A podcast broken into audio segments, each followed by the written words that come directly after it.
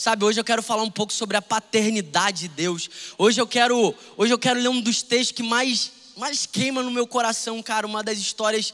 Eu sei que a Bíblia inteira é maravilhosa, mas essa história mexe comigo. Eu quero falar da paternidade de Deus. Vamos lá. Quem está com fome aqui de receber uma palavra de Deus? Quem é que valoriza a palavra de Deus? Quem é que reconhece o poder que existe, não no meu sermão, mas nessa palavra de Deus? Amém? Três pessoas, glória a Deus, três pessoas vão sair daqui e vão receber. Mas às vezes a gente, é, o Espírito Santo às vezes não precisa nem que você creia muito, né? Então vou crer que ele vai fazer isso hoje. Abra aí sua Bíblia em Marcos capítulo 5, versículo 24. Pode jogar 40 minutos aqui no telão, pela fé aqui. Marcos capítulo 5, a partir do versículo 24. Amém? Vamos lá. Uma grande multidão o seguia e o comprimia. Estava ali certa mulher que havia 12 anos, repete comigo, 12 anos, vinha sofrendo de hemorragia ela padecera muito sobre o cuidado de vários médicos e gastara tudo o que tinha, mas em vez de melhorar, piorava. Quando ouviu falar de Jesus, repete comigo, ouviu falar. Chegou por trás dele, no meio da multidão, e tocou em seu manto. Porque pensava: se eu tão somente tocar em seu manto, ficarei curada. Imediatamente cessou a sua hemorragia e ela sentiu em seu corpo que estava livre do seu sofrimento. No mesmo instante, Jesus percebeu que dele havia saído poder. Virou-se para a multidão e perguntou: Quem tocou em meu manto? Responderam os seus discípulos: Vês a multidão aglomerada ao teu redor e ainda perguntas: Quem tocou em mim? Rapaz, olha esses discípulos, irmão. Meu Deus, cara afrontando Jesus. Parece até os discípulos de hoje em dia estar tá repreendido. Mas Jesus continuou olhando ao seu redor para ver quem tinha feito aquilo. Então a mulher, sabendo o que lhe tinha acontecido, aproximou-se, prostrou-se aos seus pés e, tremendo de medo, contou-lhe toda a verdade. Então ele lhe disse: Filha, a sua fé a curou. Vá em paz e fique livre do seu sofrimento. Glória a Deus. Sabe, irmão, eu não sou mulher, mas eu sou casado com uma mulher. Glória a Deus. Amém. Já estou pregando, hein? Sou casado com uma mulher. E eu não tenho nem ideia do que que ela passa quando vem esse maravilhoso fluxo de sangue. Amém, gente? Eu só sei que o negócio fica estreito lá em casa. Irmão. É, eu dou até uma volta, vou passear, vou fazer alguma coisa. Eu fico assim, gente, o, o fruto do Espírito some quando vem. Brincadeira, brincadeira. Mas eu não tenho nem ideia, porque, irmão, a Tainá, ela, ela já desmaiou por causa de fluxo de sangue, amém? Por causa de menstruação, amém? Rapaz, eu não tenho nem ideia, porque eu sou homem eu não passo por isso. Mas ela fala para mim, ela tenta, ela tenta colocar em palavras a dor que ela sente quando esse fluxo vem. E eu fico imaginando o sofrimento dela, né? Agora, uma coisa que eu fico imaginando é que esse sofrimento da Thay, graças a Deus, ele chega e logo, logo ele vai embora. Então você que é mulher, você sabe do que eu estou falando. Amém. Tem alguém aqui que ama fluxo de sangue, mulher? Você ama? Você odeia, né? Esse troço é consequência do pecado, só pode ser. Mas essa, o fluxo que vai até você, ele vem, ele passa. Agora, hoje eu quero falar a história de uma mulher que um dia esse fluxo chegou e ele não ia embora. E tem 12 anos que essa mulher está sofrendo com esse fluxo. Sabe, irmão, e as coisas hoje em dia, elas são melhores do que naquela época, de certo, de certo modo. Porque naquela época, uma mulher que ela sofria com esse fluxo, mesmo que fosse um fluxo normal de sete dias, ela não poderia entrar no templo, ela não poderia adorar ao Senhor, ela precisava ficar em casa, ela precisava fazer um ritual de purificação. Tudo aquilo que tocasse nela se tornaria impuro e precisaria passar por esse ritual. Agora, já era cheio de troço com um, ritual, com um fluxo normal. Sete dias a mulher tinha que sair da rotina dela, da vida normal que ela vivia para ter esse momento separado, até que esse fluxo fosse embora. Agora, eu estou falando de uma mulher que há 12 anos, ela sofre com isso. Isso tem uma coisa que eu entendo, é que a dor dessa mulher, ela vai muito além de uma dor física. Sim ou não? Sabe, irmão, estudiosos dizem que quando essa mulher encontrou Jesus, eles fazem um cálculo, assim, um estudo que depois de 12 anos com esse fluxo, essa mulher tinha praticamente 30 quilos. Ou seja, nesse cenário a gente está vendo uma mulher que ela está definhando. Essa mulher, irmão, ela está esperando a morte dela. Ela está esperando o fim do sofrimento dela. Mas sabe, Jesus tem muito mais do que o fim de um sofrimento para você. Jesus tem muito mais do que apenas uma cura, por mais maravilhosa que ela seja. Eu não consigo nem. Eu tento me colocar no lugar dessa mulher, mas eu não tenho ideia do sofrimento que essa mulher passou. Eu não tenho ideia do quanto a vida dessa mulher foi afetada.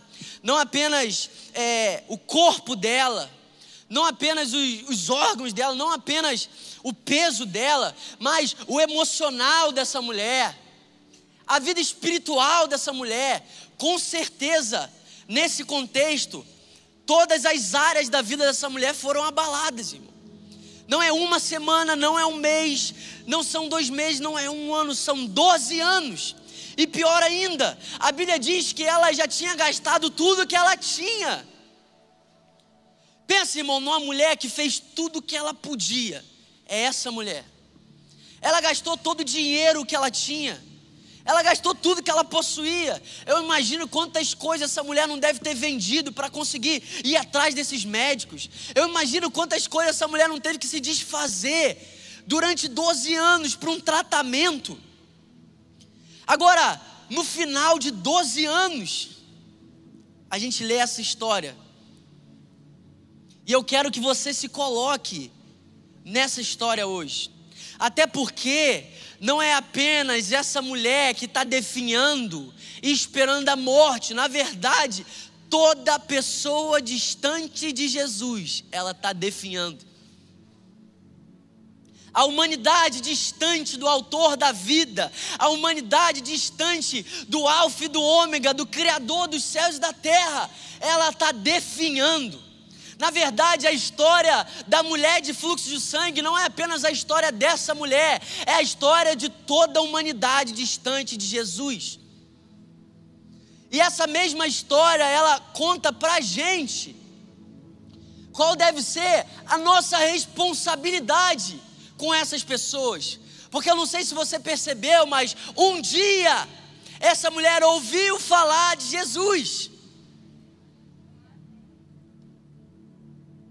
E eu quero ser uma pessoa que coopere para que essas mulheres, esses homens sejam curados. Porque se é óbvio, Deus é soberano, ele não se limita ao homem, ele pode fazer de todas as maneiras, ele faz. A igreja que mais cresce no mundo é a igreja do Irã, e não é só de evangelismo. Deus vai lá, essas pessoas têm sonhos, visões sobrenaturais, elas encontram o Senhor, mas o fato da gente servir a um Deus soberano não tira a nossa responsabilidade de fazer a nossa parte. Eu sirvo a um Deus soberano, eu sirvo a um Deus que, mesmo sem a minha pregação, Ele pode até alguém alcançar. Mas eu não vou usar a soberania de Deus para ver uma vida apática e não trazer essa responsabilidade para mim, porque essa é uma ordenança: pregai o Evangelho a toda criatura. E um dia alguém pregou o Evangelho para essa mulher. E sabe qual é o maravilhoso do Evangelho? Ele é tão poderoso que, mesmo depois de 12 anos, uma mulher ter perdido tudo, definhando, ela ouviu e creu. Uau, esse é o poder do Evangelho. Eu amo que não existe impossibilidade para o Evangelho. Eu amo que não existe pessoa ruim demais por Evangelho. Ó, você aí hoje. Amém? Ó, eu aqui hoje, misericórdia. Não existe ninguém tão distante que Jesus não encontre através de você também. Não existe ninguém tão distante que Deus não possa alcançar. Não existe nenhuma pessoa tão debilitada que Jesus não possa alcançar. E Jesus quer fazer isso, igreja, Next, através de nós. Tá vendo esse espaço vazio aí do seu lado? Tá vendo essas cadeiras vazias lá atrás? Tem um povo definhando, precisando sentar aí. Tem um povo que talvez está em casa esperando a morte, mas através da sua boca e da sua obediência, fé pode ser gerada no coração dela, e elas podem vir até um lugar que Jesus está presente, elas podem ser tocadas, elas podem ser curadas, e a vida delas pode nunca mais ser a mesma. Esse é o poder do Evangelho. O Evangelho não é algo legal, o Evangelho não é um bom sermão, o Evangelho é o poder de Deus. Eu quero declarar que essa palavra vai gerar um incômodo dentro de você. Eu quero declarar que essa palavra vai te tirar de uma zona de conforto, de simplesmente vir para um culto sábado à noite. Você tem que vir com alguém. Você tem que arrastar alguém. Eu arrasto quem eu consigo, irmão. Mas a gente precisa estar junto nessa. Tem pessoas esperando a morte lá fora, mas nós temos uma boa notícia para elas. Jesus está vivo, você não precisa esperar a morte, você pode tocar nele, ele vai te curar. Sabe? Com certeza essa mulher tinha uma dor muito grande, física. Com certeza essa mulher estava muito debilitada. Pensa, irmão, 30 quilos. Essa mulher está definhando. Essa mulher está, a cada dia que passa, a morte é mais certa e se aproxima. Eu fico imaginando que no estágio dessa mulher, ela não duraria mais muito tempo, são 12 anos. Eu imagino a quantidade de dores que essa mulher tem. Agora, eu imagino também a dor emocional dessa mulher.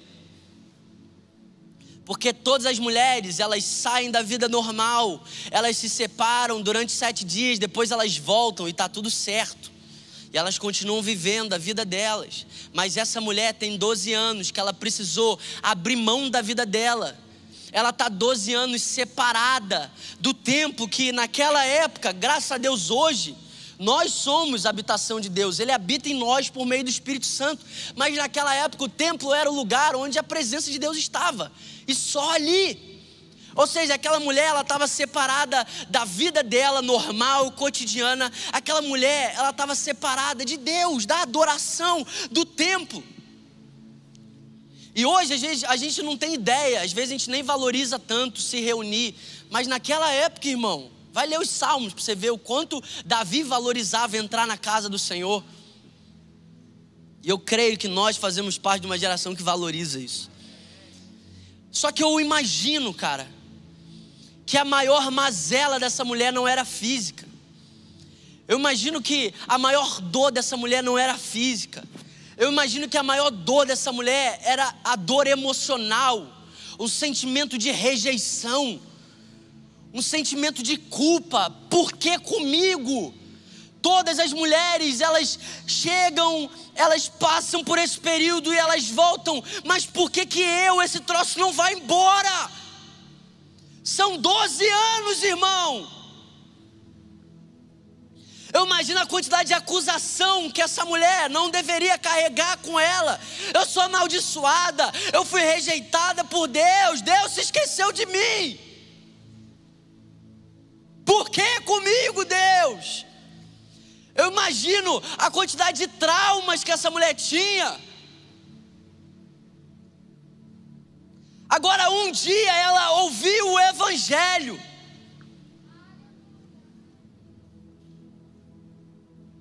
E o Evangelho colocou fé no coração daquela mulher.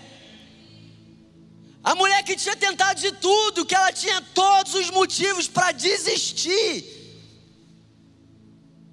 Ela tinha todos os motivos para dizer: Ah, eu já tentei de tudo, quer saber? Eu vou esperar a morte. E com certeza ela já deve ter pensado isso. Mas quando o evangelho entra, alguma coisa acontece dentro da gente. A gente não sabe nem explicar. A gente só sabe que a gente está aqui.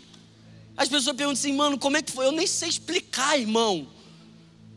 Porque milagre não se explica, irmão. Eu não sei explicar. Eu não sei, eu sei que ele veio ao meu encontro.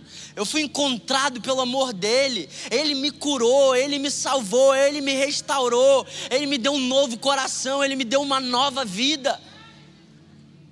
Agora, essa mulher, caramba, irmão, 30 quilos aproximadamente, com risco de ser apedrejada, porque ela estava em desobediência, ela tinha que ficar isolada. Mas essa mulher sai do lugar que ela estava. E ela começa a correr até Jesus. Alguma coisa aconteceu dentro dessa mulher, irmão. E eu creio que alguma coisa vai acontecer dentro do seu coração também. Alguma coisa aconteceu que essa mesma mulher saiu correndo. Essa mesma mulher enfrentou uma multidão. Essa mesma mulher, ela fez aquilo que ela não podia fazer. Ela encostou nas pessoas, ela tocou nas pessoas. Ela podia ser apedrejada, ela podia ser morta, ela podia ser condenada, porque ela estava em desobediência da lei. Mas ela estava tão. Cara, tinha alguma coisa acontecendo com essa mulher que ela não mediu esforços. E ela chega no meio daquela multidão. E eu amo essa história, porque tantas vezes a gente se sente no meio de uma multidão a gente acha que Jesus, ele no meio da multidão, a gente é só mais um. E era justamente essa mentalidade dos discípulos. Porque quando Jesus falou, oh, oh, alguma coisa aconteceu, saiu virtude de mim, quem me tocou? Os discípulos, né, abençoados, cheios de Deus, eles falam, mestre, como assim, mestre? Tem uma multidão aqui, está todo mundo te tocando. Aí Jesus falou, não, não está todo mundo me tocando, não. Versão Bernardo Mota atualizada. E sabe qual é o louco, irmão? Você pode estar no meio da multidão diante de Jesus e você pode sair desse lugar da mesma maneira ou pior do que você entrou. Você pode vir num culto onde Jesus está. Você pode vir num lugar onde a presença dele é real. E você pode sair sem nada diferente. Ou até pior. Por quê? Porque não tem fé porque não crê que um toque é suficiente. Deixa eu te dizer uma coisa, irmão: um toque nele é suficiente para transformar a sua vida. Você não precisa que eu desça aqui e te toque. Eu não preciso descer aqui e botar a mão na tua cabeça. Você não precisa que alguém ore por você. Jesus está aqui, no meio de uma multidão. Mas no meio de uma multidão, tem pessoas com fome dele, que estão dispostas a fazer o que for preciso para tocar nele. E a minha oração é que você seja essa pessoa. Porque muitas pessoas estavam apalpando Jesus, mas uma mulher tocou nele. Por que, Bernardo? Que tem pessoas, ah, as pessoas estão tocando, as pessoas estão chegando perto, mas não tem nada acontecendo. Mas essa mulher chegou e virtude saiu de Jesus. Porque não tocou de qualquer jeito reconhecia quem estava ali. Ela sabia, por causa do Evangelho, ela sabia que se ela tocasse, ela seria curada. E o problema é que a gente acha que fé é possibilidade. Deixa alguém orar por mim, talvez eu seja curado. Deixa eu ir ali naquele culto, talvez eu seja curado. Mas se fosse por talvez, aquela mulher não teria saído do lugar que ela estava. Era um risco muito grande para um talvez. E é por isso que as nossas vidas às vezes não mudam, porque a gente está fundamentado num talvez. Talvez hoje eu receba um toque do Senhor. Talvez hoje essa palavra mude a minha vida. Talvez, mas a Bíblia diz: entra pelas portas com cânticos, com adorações, com canções espirituais. Entra tendo a certeza que o Deus que está aqui é poderoso para transformar a sua vida. Não entra aqui. Ai, vamos ver qual vai ser essa palavra, como é que vai ser esse louvor. Entra aqui com fé, irmão. Se fosse por possibilidade, se fosse um talvez, a gente não estaria lendo essa história, meu irmão, porque o talvez era um risco muito grande para essa mulher morrer. ser apedrejada. E a fé não é talvez fé, é convicção, fé é certeza. E talvez você entrou aqui hoje com talvez, mas você está recebendo a palavra, a mesma palavra que essa mulher recebeu, a mesma palavra que virou alguma coisa dentro dela.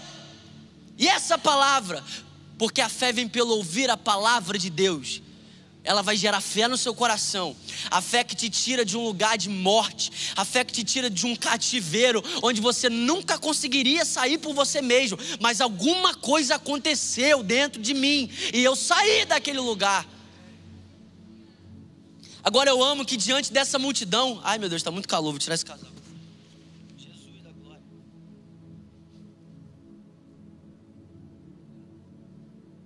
No meio dessa multidão, quando essa mulher toca em Jesus, Jesus sabe que alguém tocou nele de maneira diferente. Jesus fala: saiu virtude de mim, alguma coisa aconteceu com alguém. E ele começa a procurar. E essa mulher, eu imagino o desespero dessa mulher. Ela está assim: eu não podia estar tá aqui. Eu não podia estar tá fazendo o que eu estou fazendo. E agora a multidão parou por minha causa.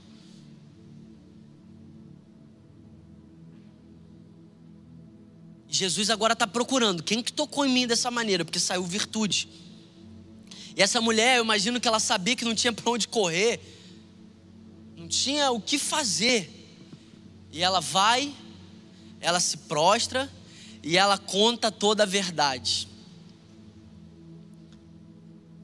A Bíblia diz que ela imediatamente foi curada do fluxo, mas eu imagino que essa mulher estava tão nervosa que ela até esqueceu que ela tinha sido curada, irmão. Sabe, podia morrer. Imagina ela, cara, 12 anos para ser curada, fui curada e vou morrer. E ela tá lá e ela chega diante de Jesus, ela fala a história dela, ela conta a história dela, ela falou toda a verdade para Jesus e agora eu quero que você preste muita atenção nisso aqui. Porque para mim, o ápice dessa história não é a cura física dessa mulher. Por mais maravilhosa que ela seja, o ápice dessa história não é a fé dessa mulher, por mais incrível que seja. Para mim, o ápice dessa história é a resposta que Jesus dá para essa mulher. Jesus, diante da confissão dessa mulher, ele diz: Filha, filha. Filha. Filha. Filha. Para todo mundo era a mulher do fluxo de sangue, para Jesus era filha. Para todo mundo é aquela mulher que está há 12 anos doente, para Jesus era filha. Para todo mundo era a mulher que estava esperando a morte, defiando, para Jesus é filha. Eu imagino que no toque que ela tocou Jesus, ela foi curada fisicamente, mas com a resposta de Jesus, ela foi restaurada emocionalmente. A dignidade foi devolvida para essa mulher com uma palavra, sente o peso dessa palavra, filha. Sente o peso dessa palavra sobre você hoje, filho, filha. Jesus não te chama pela tua doença. Jesus não te chama pelo que todo mundo te chama. Jesus não te chama pela sua mazela. Jesus te chama por quem você é. Filha, filho. É minha oração que enquanto você recebe o peso dessa palavra, você seja restaurado emocionalmente. Filha, filho. No meio da multidão, um toque diferente e uma resposta. Meu Deus, cara, que resposta! Filha. Eu imagino que tão poderoso quanto o toque daquela mulher em Jesus é o poder dessa palavra que Jesus está declarando sobre ela. Eu imagino que aquela mulher ela já devia estar tá louca, porque aquele fluxo tava acabou. foi embora. Mas uma cura física não era tudo que essa mulher precisava. E sabe qual é o problema? A gente acha que uma cura física, ela transforma a vida de uma pessoa. Tem um monte de gente que foi curado por Jesus e está morrendo. Porque alguém orou por ela e glória a Deus, existe poder na declaração, na palavra, mas ela não ouviu que ela é filha. Ele não ouviu que ele é filho. Ele não ouviu que o Deus que tinha todos os motivos para te deixar no inferno, escolheu entregar o filho dele para te ter de volta. Tem pessoas que receberam orações, mas que não entenderam a sua identidade, e Jesus faz a obra por completo. Se a cura física daquela mulher fosse suficiente, eu imagino que Jesus nem parava tudo e chamava ela. Porque, ué, para que tanta exposição? E às vezes a gente tem medo de se expor, e a gente não entende que no meio da exposição está a cura completa que a gente precisa. A gente fica, não, deixa eu sentar no fundo aqui nessa cadeira, nesse escuro, que eu vou sair daqui e ninguém vai nem me ver. Ei, meu amigo, Jesus está te chamando hoje para exposição. Jesus está te chamando hoje para sair do meio da multidão e falar: fui eu que toquei em você, termina a obra que você começou em mim. Talvez você está aqui e você foi curado de um câncer. Talvez você está nessa transmissão e você foi curado de diabetes, da sua coluna. Sei lá qual é a cura física que você recebeu. Mas hoje Jesus quer completar a sua cura. Jesus quer restaurar a sua dignidade. Jesus quer restaurar a sua identidade. Jesus quer trazer de volta o entendimento do quão valioso você é. Filho filha. Sabe, irmão, isso, isso não é normal. Um Deus santo, um Deus que é separado de todas as coisas, Ele é sobre todas as coisas, mas Ele nos chama de filhos. Essa é a melhor coisa que eu posso ser chamado, irmão.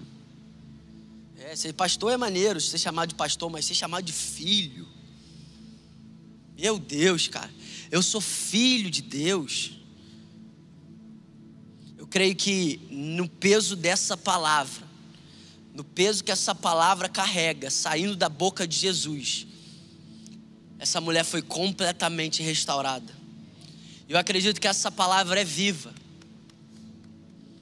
Eu acredito que essa palavra continua saindo da boca de Jesus.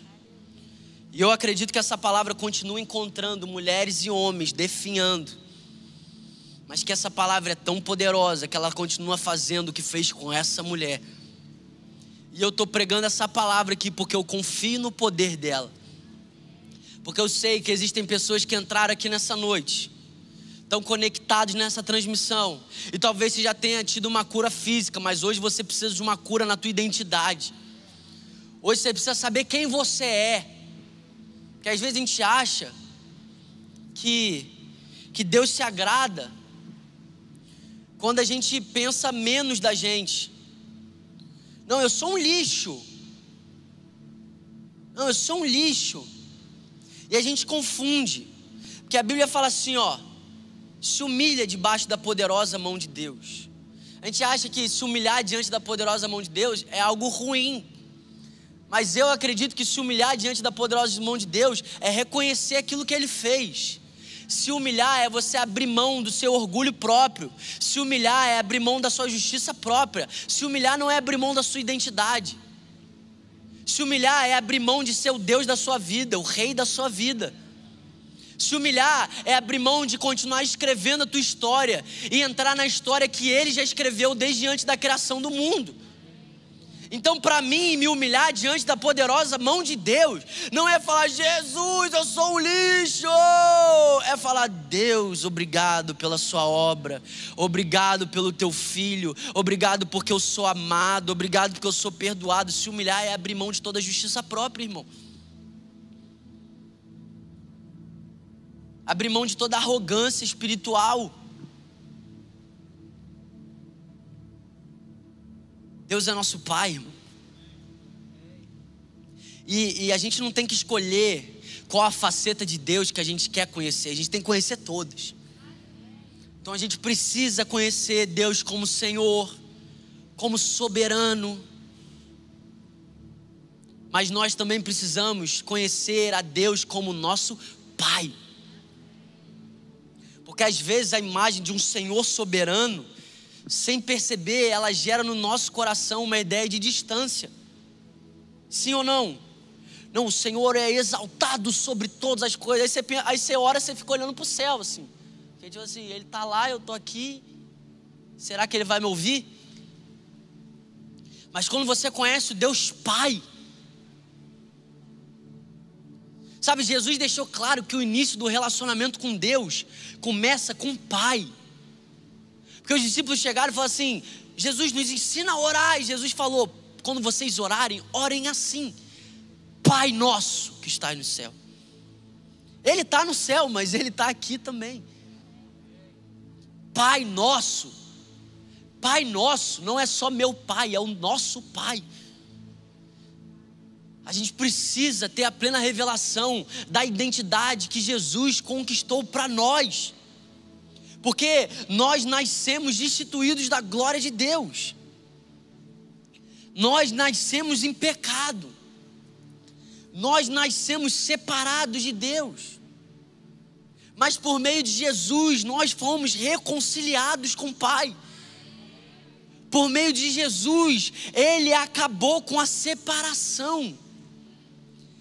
Jesus naquela cruz não estava apenas te livrando do inferno, meu irmão. Jesus naquela cruz, ele estava te trazendo de volta para o lugar que a gente nunca deveria ter saído. Jesus naquela cruz, ele está restaurando a nossa identidade. Nós somos servos, somos, mas nós somos filhos. Tudo muda quando você enxerga Deus como um pai. Tudo muda quando você entende que Deus nos deu um espírito que clama Abba Pai. Quando eu disse sim para Jesus, Ele me deu o próprio espírito dele, e esse espírito clama por um pai. Sabe, irmão, eu perdi meu pai quando eu tinha 12 anos. E 12 não é um número qualquer na Bíblia, 12 fala sobre governo. Tem 12 anos que o diabo estava tirando o governo na vida de Deus. O diabo estava tirando o governo de Deus na vida dessa mulher. Com 12 anos, Deus tentou desestruturar a minha vida do meu irmão, tirando o governo de Deus através da figura do meu pai. Mas olha que louco. 12 anos depois, a mulher foi curada. 12 anos depois, eu tive um encontro com Jesus. Eu não acredito em coincidência, não, irmão. Você pode achar que eu sou maluco, amém? Mas 12 fala sobre governo, paternidade de Deus, direcionando os nossos passos. E eu perdi meu pai quando eu tinha 12 anos. E naquela época eu não conhecia o Deus Pai. Mas quando eu conheci o Deus Pai, Ele tirou toda a falta que eu tinha por causa do meu pai. E hoje, cara, olha que loucura. Eu estou falando isso aqui para a glória de Deus, irmão. Hoje eu exerço paternidade sobre pessoas. Mas eu perdi meu pai. Quando eu tinha 12 anos, eu não tive uma figura paterna. Eu não tive uma figura de um homem. Mas um dia eu entendi que eu tinha o Deus Pai. Um dia eu entendi que Deus era Senhor soberano, mas Ele também era o, o meu paizinho. Abba Pai a maior expressão de intimidade, Abba Pai, Paizinho, Papai. Você entende como que essa revelação traz para a gente uma consciência da proximidade de Deus? Porque Ele é sim um Deus de longe, mas Ele também é um Deus de perto. Ele é o Rei sobre todas as coisas, mas Ele é o meu Abba Pai. E sabe, nós precisamos ter essa revelação, porque você pode estar livre do inferno, mas Deus quer que você sacuda o inferno, irmão, aqui nessa terra. Você entrar por meio desses orfanatos, você entrar no meio desses lugares, porque orfanato não é o único lugar onde a orfandade reina, irmão. A orfandade reina sobre o mundo caído. A orfandade reina sobre o mundo caído. Mas nós sabemos que existe um Abba Pai Existe um Pai que está nos céus, que colocou um espírito dentro de nós, dos seus filhos. E esse espírito clama, Abba Pai. E sabe, a nossa história com Jesus não é só um toque, porque todos os dias eu posso tocar mais uma vez nele. Todos os dias, não é um toque e acabou, recebi a cura. Não, irmão, eu preciso tocar nele todos os dias. Eu quero tocar nele todos os dias porque o fato de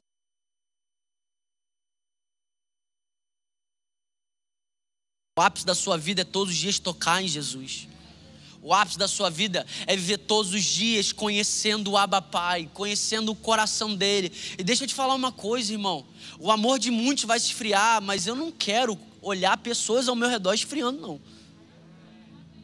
Não, irmão. Porque Deus é bom demais para que a gente se esfrie, cara. Se você servisse a um ídolo,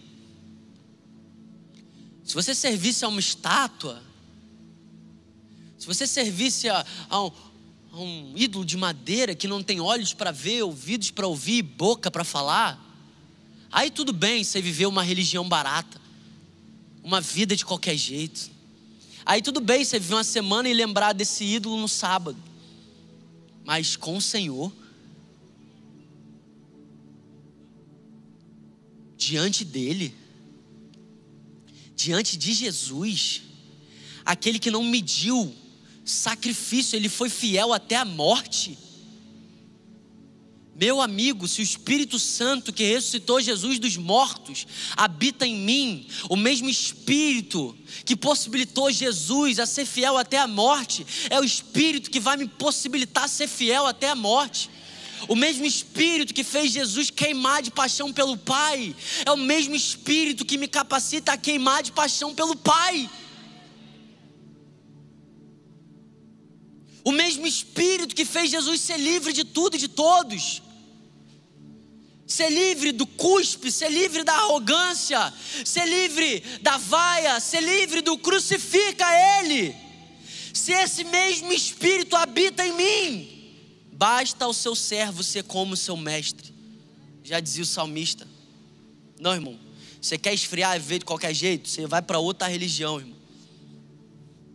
Porque eu vou gastar a minha vida para que o mínimo de pessoas possível se esfrie. Só que quem são as pessoas que se esfriam? Quem vai num culto e para só num culto.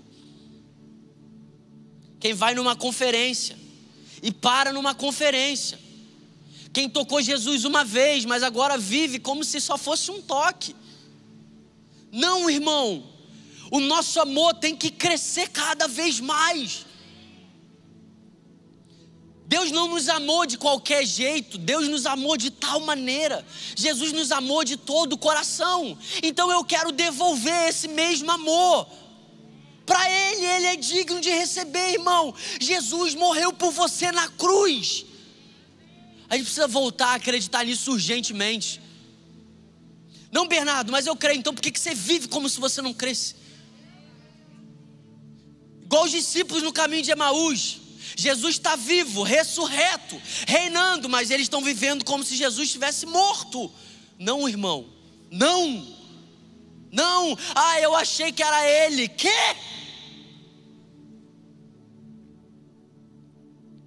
Não, é, eu achei que era ele que ia resolver a minha vida. Agora acho que não é. Então vou voltar a viver a minha vida. Que isso, irmão? Isso aqui não é religião, não, cara. Isso aqui é evangelho. Jesus suou sangue de amor por você. Jesus ficou angustiado por amor a você. Jesus foi rejeitado por amor a você. Jesus foi crucificado por amor a você. Eu me nego a viver de qualquer maneira. Não tem como. Não tem como, irmão. Não tem como. Evangelho não é vir uma vez por semana num culto, irmão. Por mais maravilhoso que seja por mais maravilhoso que seja. É tudo ou tudo, lembra que eu preguei aqui? É tudo ou tudo, irmão. Eu cansei, cara. Vou ser sincero aqui. Eu cansei de, de parecer um camelô tentando convencer algumas pessoas que Jesus é valioso. Compra aqui a mercadoria. Cansei, irmão. Eu me nego, eu me nego, eu me nego, irmão, a tentar convencer alguém de que Jesus é valioso. Eu me nego. Não, não consigo. Deus me leva. Me leva. Prefiro morrer. Você fica, gente, vamos amar Jesus. Vamos viver em santidade. Gente, vamos jejuar, vamos orar. Gente, vamos lá, vamos ofertar. Deus me leva. Me leva, cara. Eu odeio isso. Eu odeio isso, cara. Odeio religião, irmão. Isso é religião. Isso não é evangelho. Não é isso que a Bíblia profetizou ao nosso respeito. O que a Bíblia profetizou ao nosso respeito é que Deus seria grande no nosso meio, é que incenso subiria noite e dia, é que o fogo queimaria no altar e não se apagaria, e o fogo queimará no altar e não se apagará. Isso não é sobre um altar físico qualquer, é o seu coração. Não eu me recuso a fazer parte de um povo que precisa ser convencido. Quem que vai pregar? Quem que vem na conferência? Meu amigo, você não serve um ídolo. Você não serve um ídolo.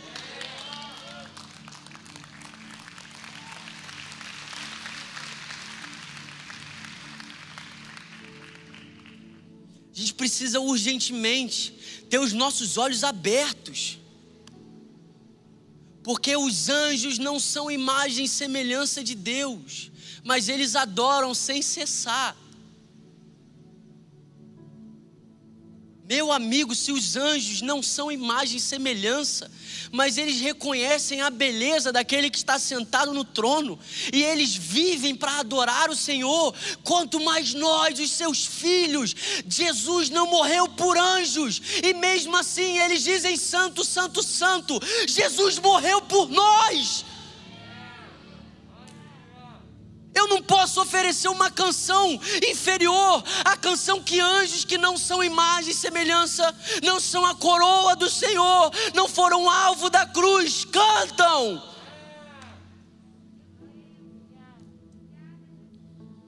E santo, santo, santo não são apenas palavras que saem da nossa boca. Santo, santo, santo são as escolhas que você faz amanhã, são as renúncias que você faz amanhã, são as coisas que você abre mão para a glória dele. Santo, santo, santo, uma vida que declara isso. O maior privilégio que eu tenho na minha vida é viver para Ele.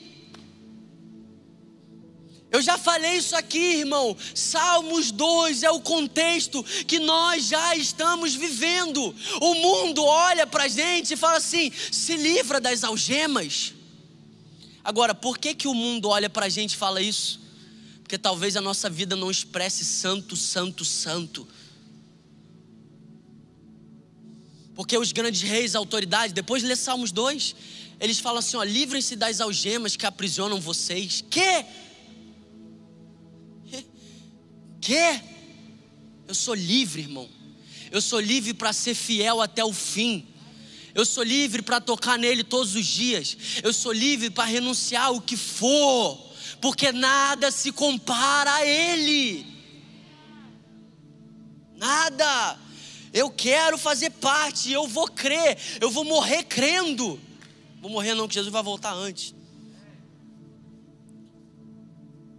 Mas eu vou viver a minha vida crendo que todo sábado eu vou estar diante de um povo apaixonado por Jesus. Um povo que diz: Não, cara, não tem algema nenhuma, não, eu faço por amor, eu faço porque eu fui amado, eu faço porque eu fui muito perdoado, eu fui muito perdoado. Não, eu não faço porque o pastor mandou, não. Eu não faço porque meu líder de GC mandou, não. Eu faço porque eu amo. Por que, que você oferta? Por que, que você dizima? Porque eu amo o Senhor. Porque Ele é meu maior tesouro. O meu coração está nele. Mas tudo isso começa com a revelação de quem você é. Você é filho. Ele é teu pai. Gálatas capítulo 4, versículo 6. E porque vocês são filhos, Deus enviou o Espírito do seu Filho ao nosso coração. E esse Espírito clama. E esse Espírito clama. Abba, Pai. Assim você já não é mais escravo. Deixa eu te dar uma boa notícia. Você que entrou aqui, você entregou sua vida para Jesus e você está preso no vício. Na verdade, você está preso numa mentalidade. Que a hora que você transicionar a sua mentalidade, o vício vai embora. A hora que você entender que você é filho, que você é amado, que você foi muito perdoado, que Ele é o único que é capaz de saciar o desejo mais íntimo do teu ser você deixa de ser viciado. Bernardo, eu não posso beber.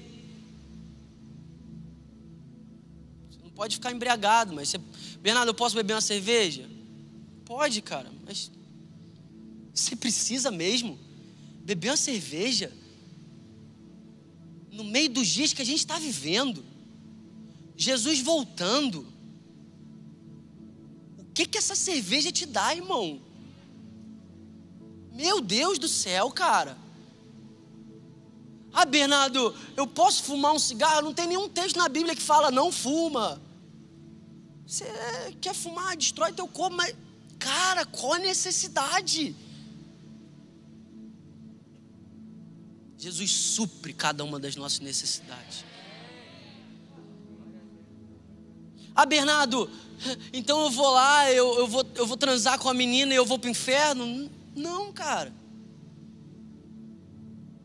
Mas o prazer que essa menina te dá, ele não pode ser comparado com o prazer que Jesus te dá.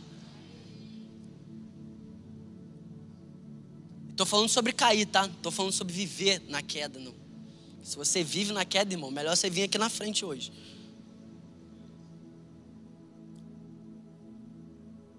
Eu quero terminar lendo Mateus capítulo 3 versículo 16 e 17. Pode ficar de pé no seu lugar. Assim que Jesus foi batizado, saiu da água. Naquele momento o céu se abriu.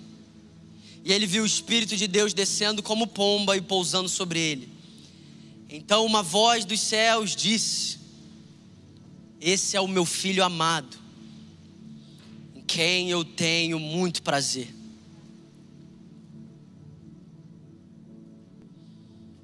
Sabia que Deus tem muito prazer em você, irmão? Pelo simples fato de você ser filho. Sabia que o pai tem prazer no filho pelo simples fato de quem ele é? Se eu te falar que Deus tem muito prazer em você, você acredita? Parece bom demais para ser verdade, né? Mas esse é o Evangelho. Jesus tem muito prazer nos seus filhos. Deus tem muito prazer nos seus filhos. E essa mesma palavra que Jesus liberou sobre aquela mulher, Ele libera sobre cada pessoa aqui que tem ouvidos para ouvir.